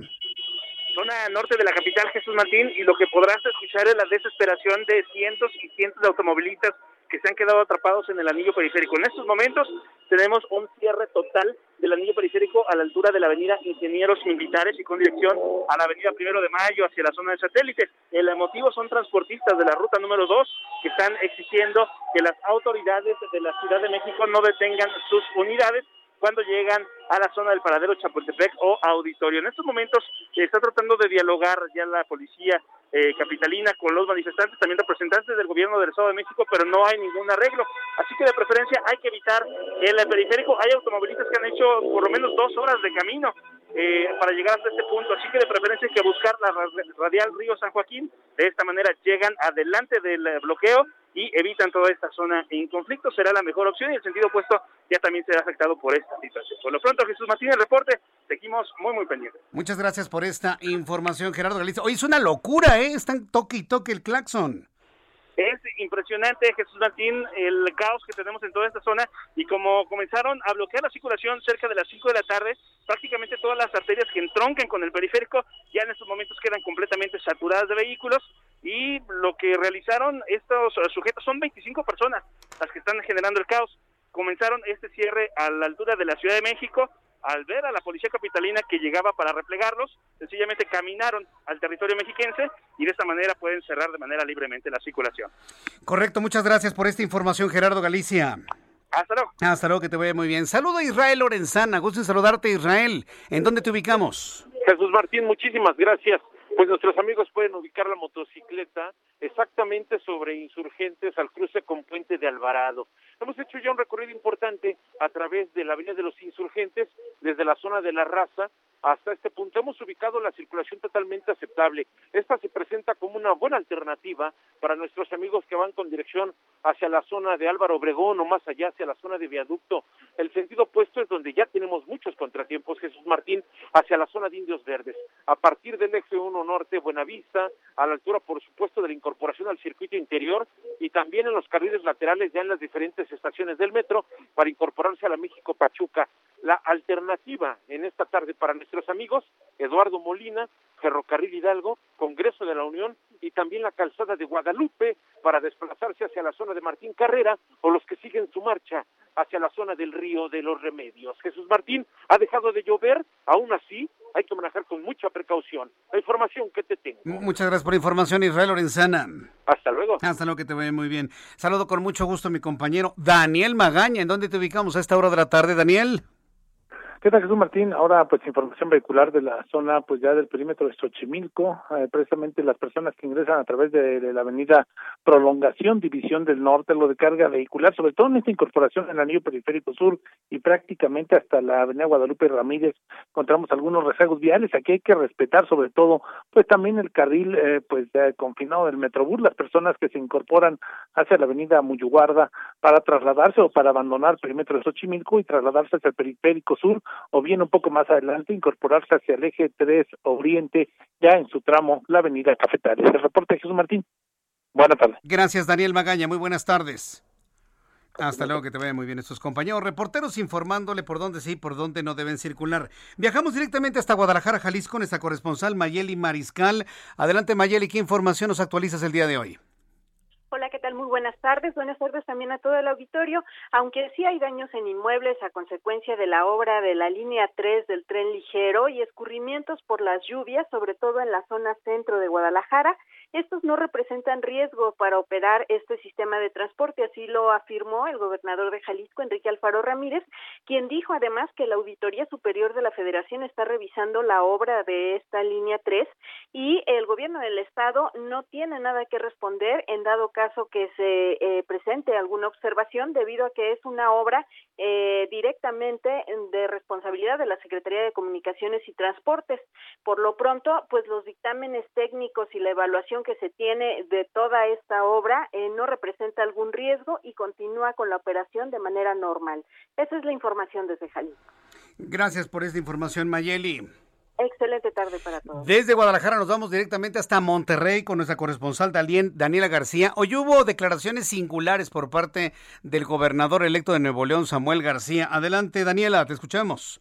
Hola Jesús Martín, muy buenas tardes. Pues claro que sí. El gobernador electo de Nuevo León, Samuel García, habló sobre los comentarios que se han hecho sobre su triunfo que se debió a la popularidad de su esposa, la influencia de Mariana Rodríguez. Él aseguró que más bien su triunfo pues demostró que la agenda de los jóvenes logró posicionarse entre los votantes del Estado. Estuvo hoy durante una rueda de prensa en conjunto con el gobernador de Jalisco, Enrique Alfaro, durante su visita en el estado, eh, pues acompañando alcaldes de la zona metropolitana y autoridades del estado de Jalisco. Ahí se le cuestionó sobre el papel que jugó su esposa en la campaña electoral y aseguró que no puede demeritar el trabajo que hizo ella, pero sí eh, reconoció que sí una eh, pues parte de lo que de la popularidad de ella lo que le ayudó eh, insistió pues también que se rompió el mito de que los likes no son votos pero que lo importante ahora es dejar atrás la campaña y trabajar la agenda que les interesa a nombrar autoridades como la pública y el regreso a clases presenciales en el estado de ellos. Pues es parte de la agenda que está teniendo el,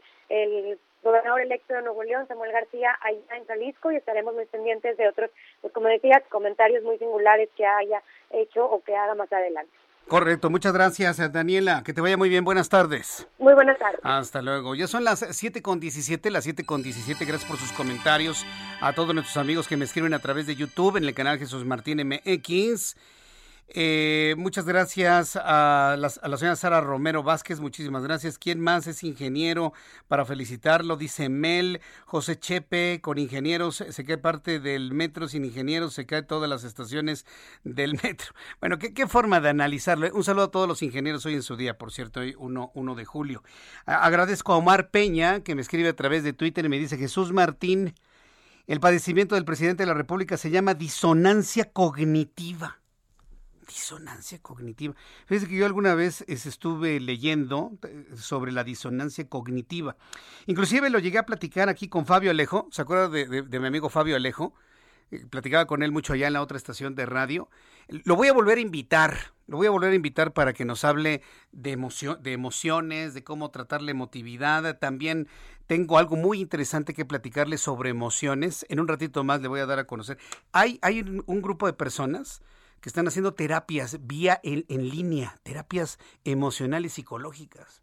Mire, todos en la vida llegamos a necesitar, llegamos a necesitar un apoyo emocional, todos, todos. La mente y el cerebro se enferman como se enferma el estómago, o como cuando le sale a usted una roncha, cuando se enferma usted de algo, también la mente y el cerebro y requiere un apoyo de vez en cuando. Y después de la pandemia, después de todo lo que hemos vivido y luego de todos estos discursos de enfrentamiento, créame que sí necesitamos ayuda. En unos instantes, esté muy pendiente porque le voy a dar una recomendación muy importante para que usted también, de alguna manera, pues tenga alguna consulta emocional importante en la cual pues puede encontrar las respuestas a muchas cosas. Me dicen que disonancia cognitiva, mire, en psicología el término disonancia cognitiva hace referencia a la tensión o desarmonía interna del sistema de ideas, creencias y emociones que percibe una persona que tiene al mismo tiempo dos pensamientos que están en conflicto, o por un comportamiento que entra en conflicto con sus propias creencias. El concepto fue planteado por primera vez por, por Leon Fistinger en 1957. La teoría de Festinger plantea, escuche usted, esto es la disonancia cognitiva, Omar Peña, gracias por enviarme esta información. Dice, al producirse esa incongruencia, una incongruencia o disonancia de manera muy apreciable, la persona automáticamente se ve motivada para esforzarse en generar ideas y creencias nuevas para reducir esa tensión interna y de esta manera conseguir que el conjunto de sus ideas y actitudes se encajen entre sí, constituyendo una cierta coherencia personal e interna. Es decir, es crearse una realidad propia para poder bajar la tensión de lo que es su percepción de una realidad, crea una interna para bajar su tensión y es lo que está. Pues sí coincide mucho, ¿eh? Coincide mucho. Podría ser, digo, no lo sé. Este es un mero ejercicio de especulación, evidentemente, pero yo creo que sí, tarde o temprano tendremos que entrarle al tema, al tema de esto definitivamente. Vamos a tener que entrarle al tema porque yo no me imagino, yo no me imagino tres años de esto que le voy a informar. Tres años de un presidente que se autoelogia, que quiere que lo aprueben a costa de lo que sea. Hoy Andrés Manuel López Obrador aseguró que de acuerdo con una encuesta realizada por la Presidencia de la República, o sea, juez y parte, si hoy fuera la consulta para la revocación de mandato, el 72.5 de las personas desea que termine su sexenio. A ver, yo, yo, yo, yo, no entiendo, yo no entiendo en dónde están esas personas. Yo en lo personal quiero que termine su sexenio. Yo, Jesús Martín Mendoza. Pero que el día es su último día, al día siguiente se vaya. ¿eh? No lo queremos más tiempo, que venga quien tenga que venir, que venga quien tenga que ganar, pero que en 2024 se vaya. Yo estoy de acuerdo en que en ese tiempo se termine su sexenio mientras que otro 22.7% externó su deseo de que renuncie al cargo, al 1% le da completamente igual y el 3.8% no lo sabe. También expuso que el 64.7% de las personas consultadas consideró que su denominada cuarta transformación, su denominada cuarta transformación, porque ni siquiera así pasará la historia, significó un cambio importante para el país, y resaltó que su desempeño como titular del Poder Ejecutivo obtuvo una evaluación de 6.7. ¿Lo escuchamos o no? A ver, a mano alzada, ¿no? A ver, ¿no? Ángel, él dice que sí lo quiere oír. ¿Tú, este, Giovanna, lo quieres oír o no? ¿También? Híjole, estamos empatados. Bueno, a ver, empate voto de calidad. Lo, lo, que diga mi dedito. A ver, échate el audio de lo que dijo López Obrador. Si hoy fuera la consulta para valorar el trabajo del presidente, ¿usted votaría porque renuncie o que termine su sexenio, porque continúe 72.4%. Y le aplauden. Increíble. A ver, ¿ya? ¿Hasta ahí llegó el audio? Que renuncie 22.7%. No le importa, le da igual 1.1%. No sabe o no contestó 3.8%. Luego esa opción de no sabe. Oiga, ¿quiere que el presidente se quede o que se vaya? No sé. Ah, gracias. Me parece tan extraña esa, esa contestación. No, no, ni idea, no sé. ¿Pero qué? No sé, no sé. ¿De qué me habla? No, no sé. Ah, bueno, está bien, no sé, ya. Lo ponemos ahí en ese 3.1%. Y escuchó el tono de voz del presidente. Escucha, a ver, usted y yo que estamos aquí entre nos, aquí solitos usted y yo, que me está escuchando en cualquier parte del país, oyó el tono del presidente. Y luego los que le aplauden. No, no, no entre ellos reporteros. Sentí feito, yo, no sé, yo, sentí feito, pero bueno, está bien.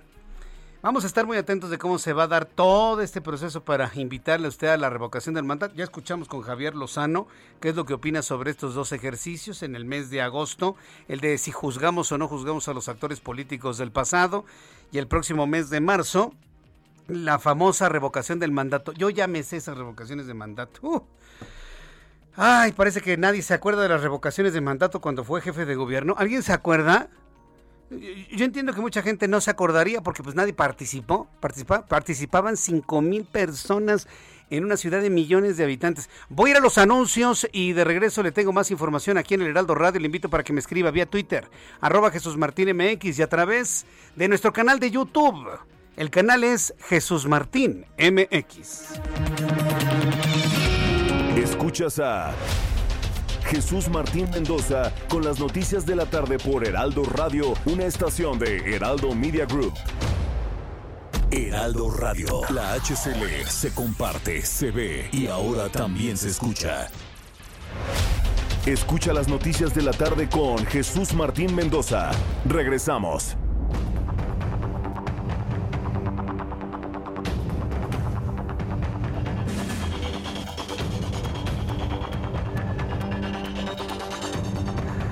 Ya son las siete y media. Siete y media, ¿puede creerlo? Se acabamos de empezar nuestro programa de noticias.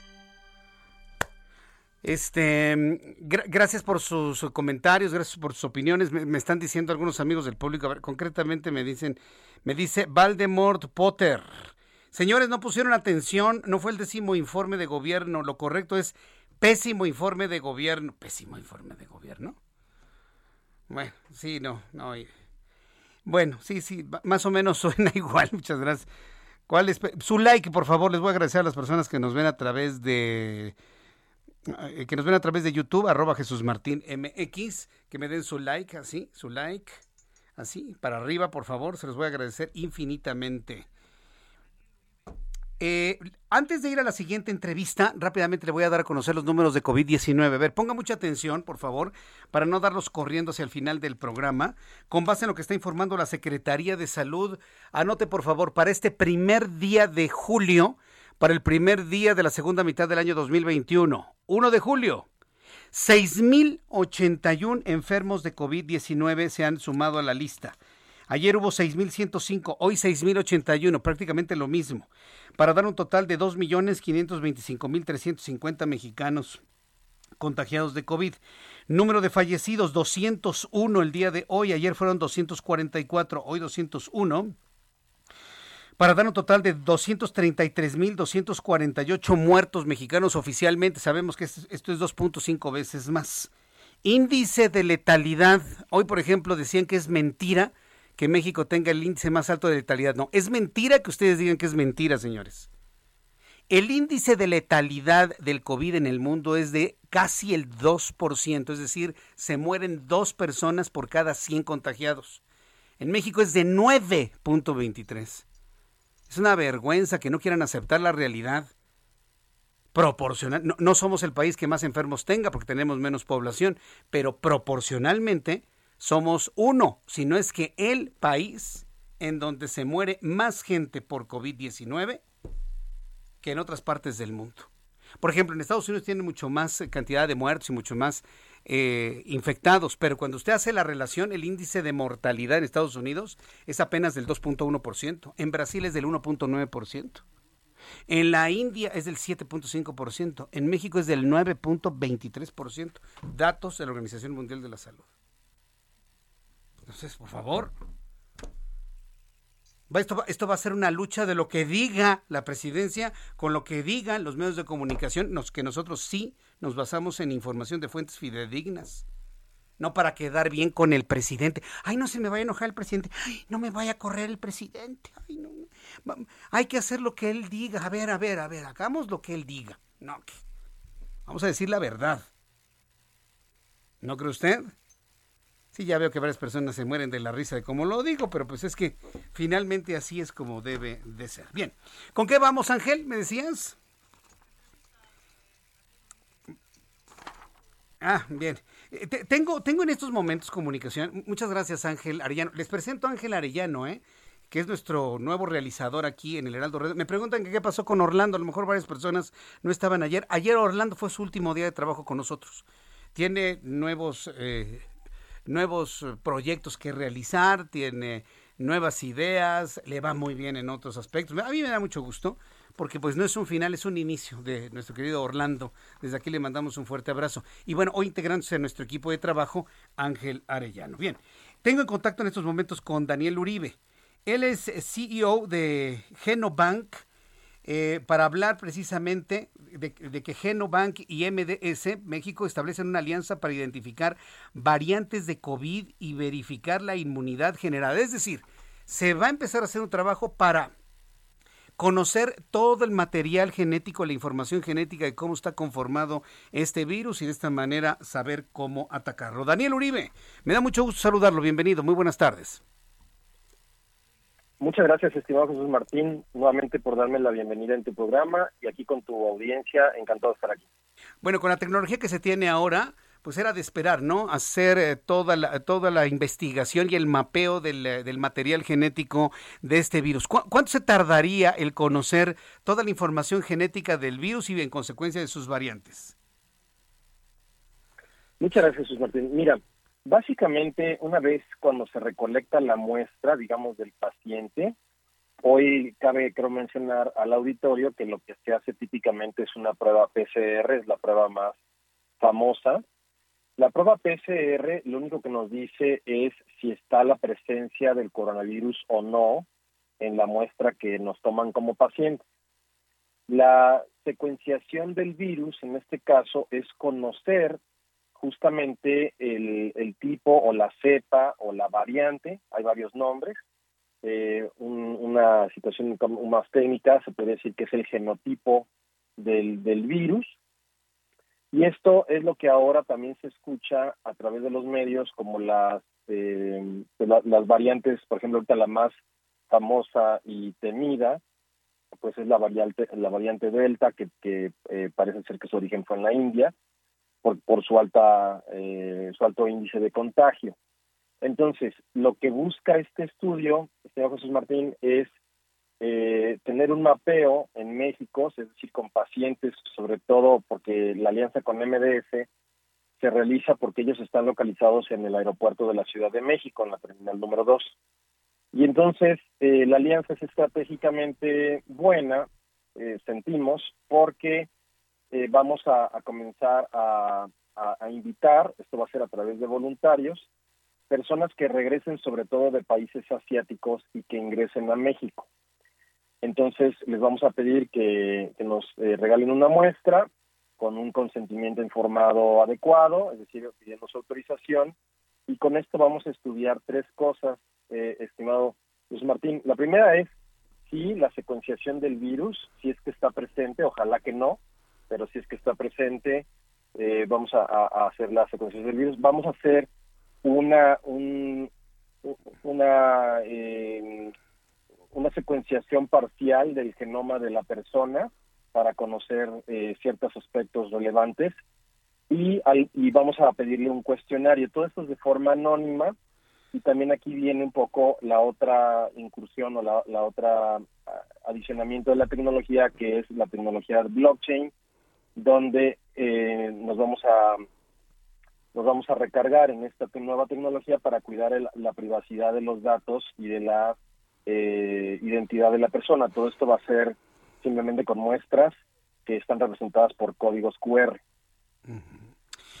Eh, debo entender entonces que todo este procedimiento es para conocer cómo está conformada la cadena de ácido desoxirribonucleico de este virus y de esta manera poder entender por dónde atacarlo.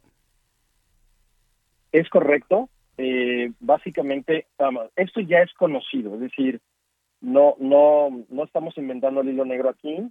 Esto ya es conocido a nivel mundial, pero lo que no se conoce es, estrictamente hablando, qué variantes están ingresando al país eh, de, manera eh, constante. ¿no? Entonces aquí lo que se plantea es tener una, eh, digamos, una especie como de vigilancia epidemiológica eh, en el aeropuerto.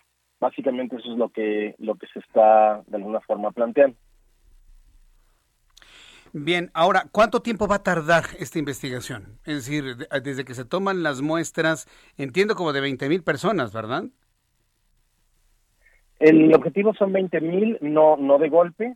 Eh, básicamente se está planteando ser de cuatro a seis meses para poder publicar los resultados, pero se van a ir a hacer, eh, probablemente sean eh, lotes de, de muestras de 100 o 200 muestras que se van a estar tratando de enviar de manera semanal hasta completar eh, las 20.000 muestras.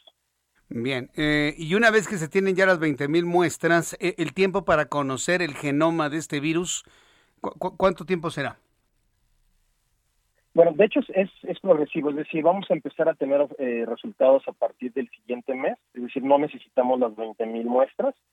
Eh, obviamente, entre más muestras, el, el estudio tiene mucho más certidumbre hay mejores, eh, digamos, números estadísticos, mejor representatividad de la población, pero vamos a empezar a, emitir eh, resultados probablemente al mes o a los dos meses máximo, porque el, tiempo de proceso, estrictamente hablando, si, todo el proceso se pudiera hacer, digamos, en México, que eh, no es así, se podría hacer en 48 horas, básicamente.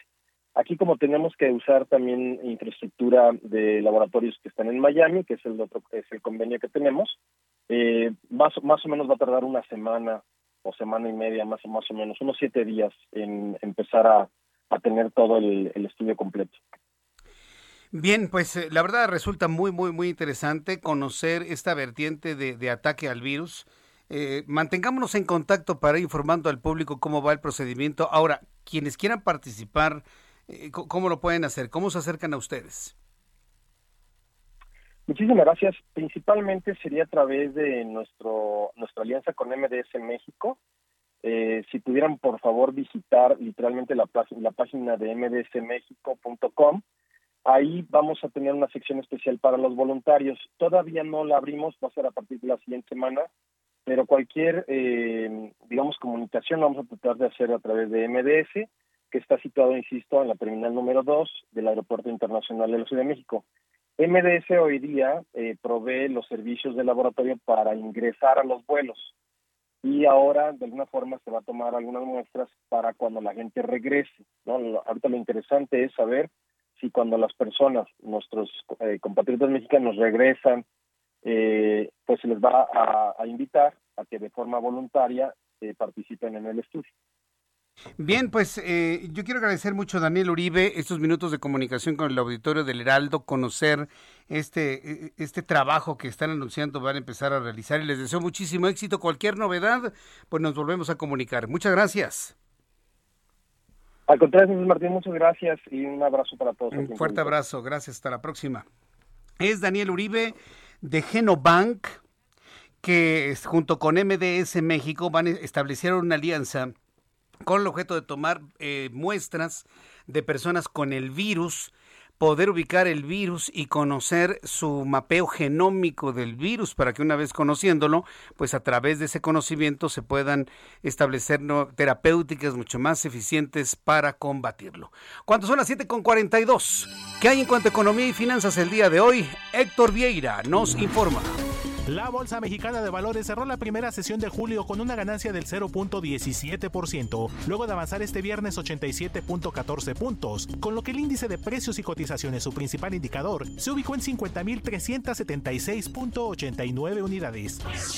En Estados Unidos, Wall Street cerró con balance positivo, ya que el Dow Jones ganó 131.02 puntos para llegar a 34.633.53 unidades. El Standard Poor's hizo lo propio y sumó 22.44 puntos, que le permitió llegar a 4.319.94 unidades, mientras que el Nasdaq sumó 18.42 puntos para ubicarse en 14.522.38 unidades.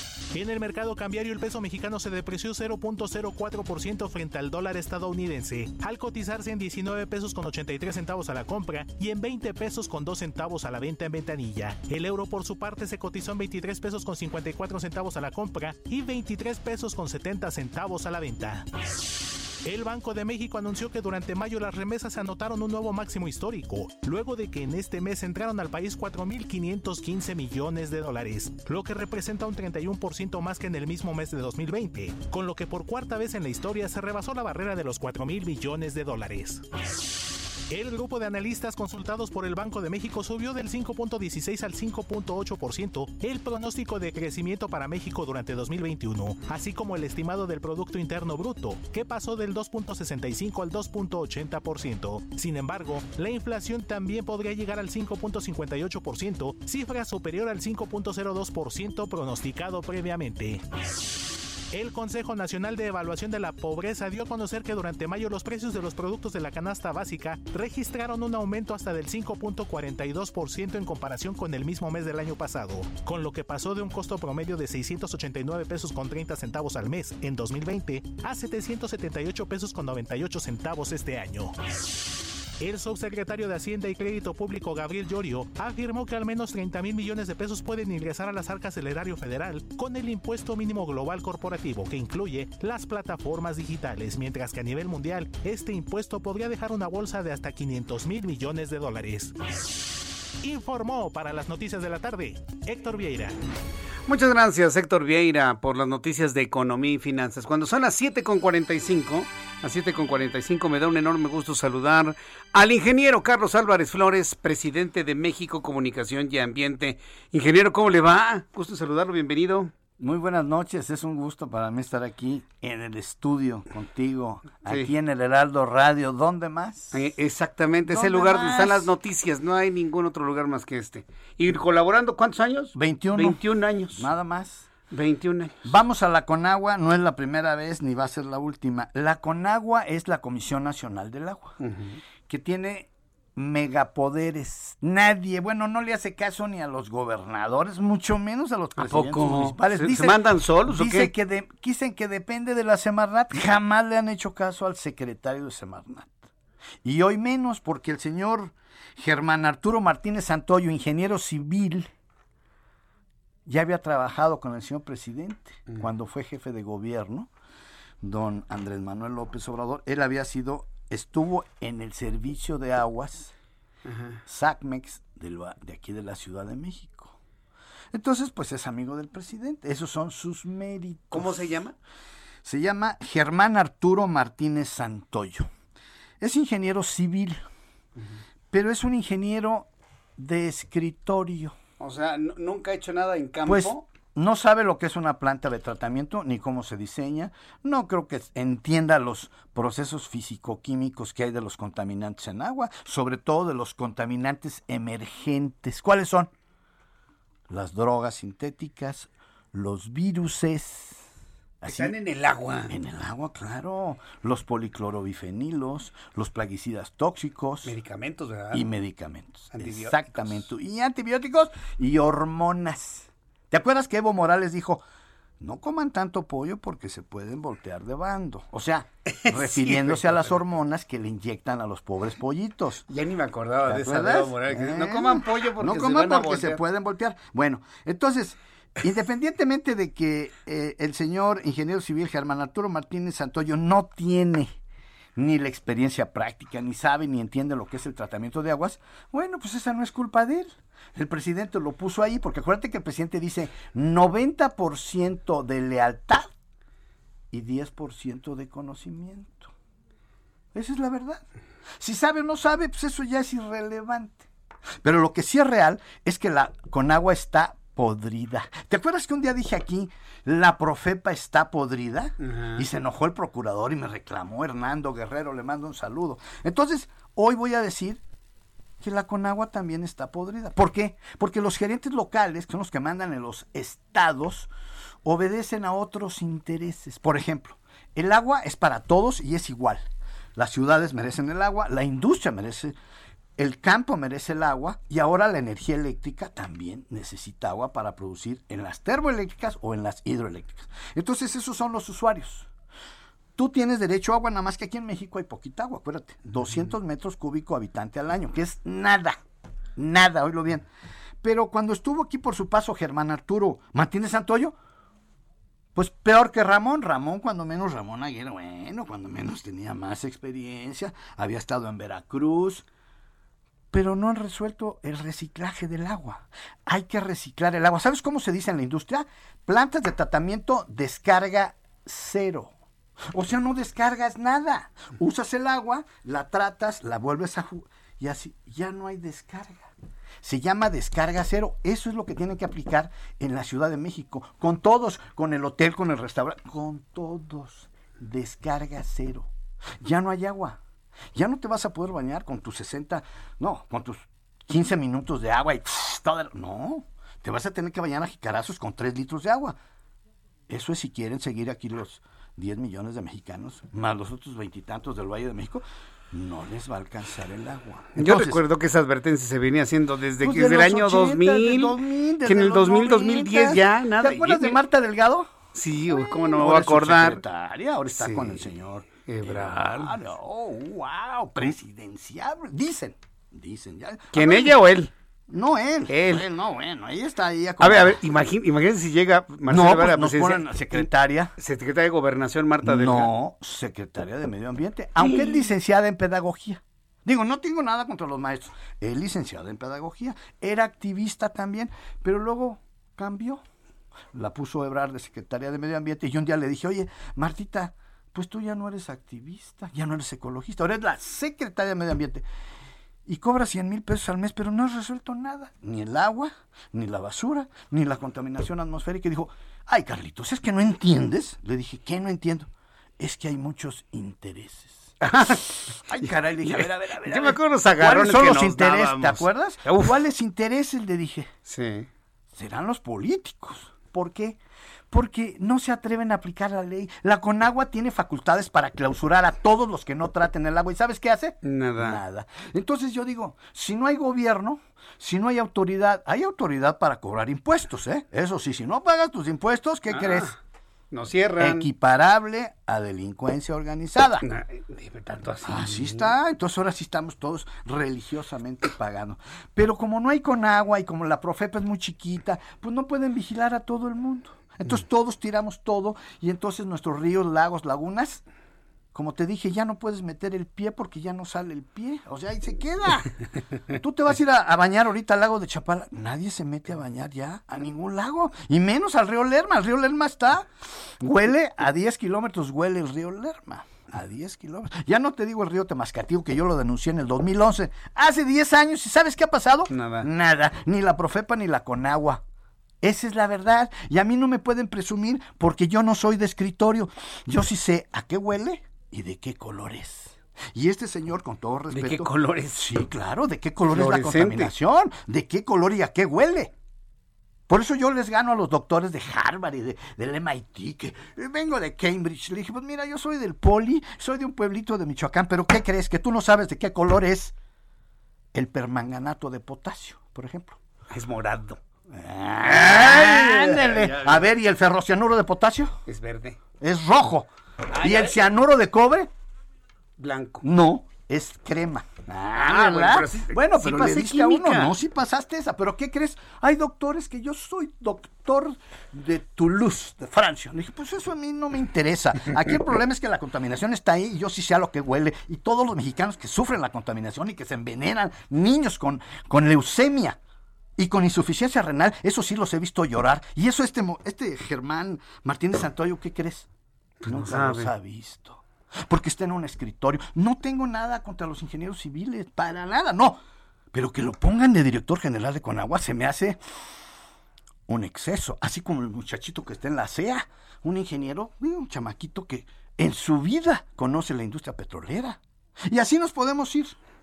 Ya no quiero hablar de más porque luego me regañan. Entonces, nada más eh, sí, nada más nos regañan. Entonces, yo lo que digo es esto: mientras la Conagua no haga su trabajo, mientras la Profepa no vigile, seguiremos teniendo aguas contaminadas en todo el país y los mexicanos seguiremos enfermos.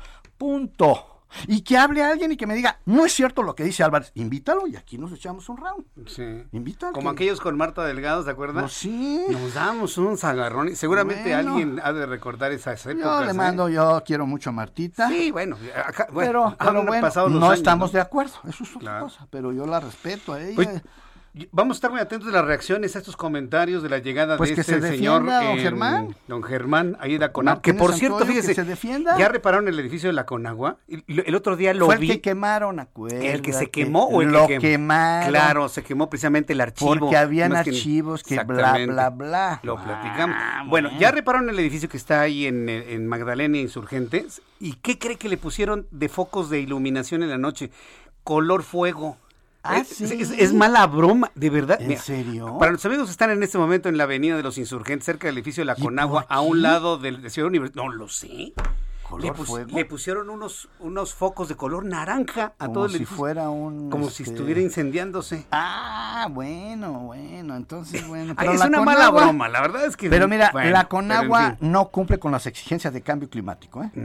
Ni mucho menos con los ecosistemas. Luego, si quieres, seguimos ahondando en ese tema. Digo, ya se me acabó el tiempo, pero si tú me invitas nuevamente. Sí, no- nos vemos el próximo jueves el aquí. próximo jueves aquí. Que conste, ingeniero. Ya, Listo. trato hecho. En estos últimos 30 segundos de programa quiero agradecerle infinitamente su atención. Fue Carlos Álvarez Flores, presidente de México Comunicación y Ambiente. Nos, vemos mañana a las 2 por el 10 en el Heraldo Televisión. 6 de la tarde, Heraldo Radio. Yo soy Jesús Martín Mendoza por su atención. Gracias. Que tenga usted muy buenas noches. A nombre de este gran equipo de profesionales de la información, lo espero el día de mañana. Soy Jesús Martín Mendoza. Buenas noches.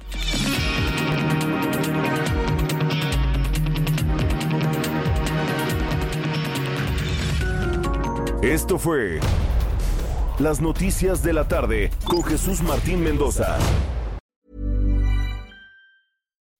When you make decisions for your company, you look for the no-brainers. If you have a lot of mailing to do, stamps.com is the ultimate no-brainer. Use the stamps.com mobile app to mail everything you need to keep your business running with up to 89% off USPS and UPS. Make the same no-brainer decision as over 1 million other businesses with stamps.com. Use code PROGRAM for a special offer. That's stamps.com, code PROGRAM.